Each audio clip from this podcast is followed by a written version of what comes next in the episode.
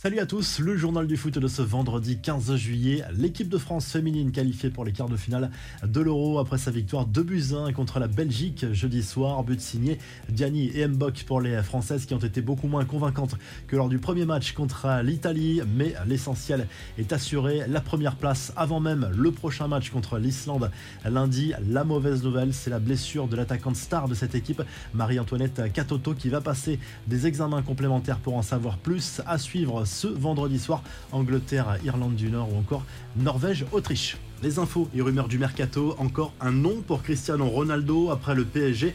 Une autre porte de sortie s'est refermée pour l'attaquant de Manchester United pour son avenir.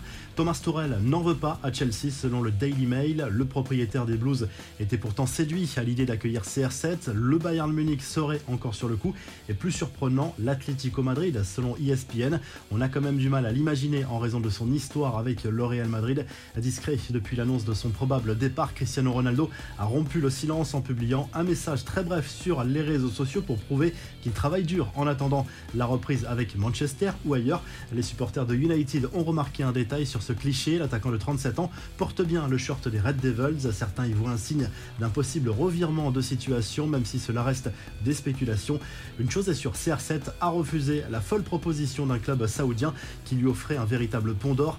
Retour en France sous le milieu de terrain niçois, Kefren Turam intéresse bel et bien le PSG. Christophe Galtier pousse pour l'enrôler dans la capitale française selon l'équipe.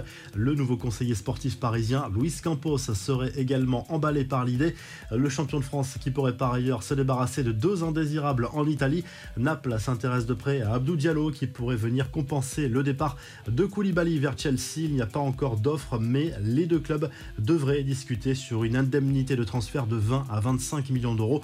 Naples qui pense aussi à Keller Navas. Et puis euh, du côté de l'OM, l'arrivée du défenseur central congolais Chancel Mbemba depuis son départ de Porto est désormais acté. Un joueur officiellement né en 1994, mais certains médias ont remis en question son âge. L'OM qui par ailleurs a trouvé un accord avec le Servette pour le transfert de Rogerio Niakosi qui devrait jouer avec la réserve dans un premier temps.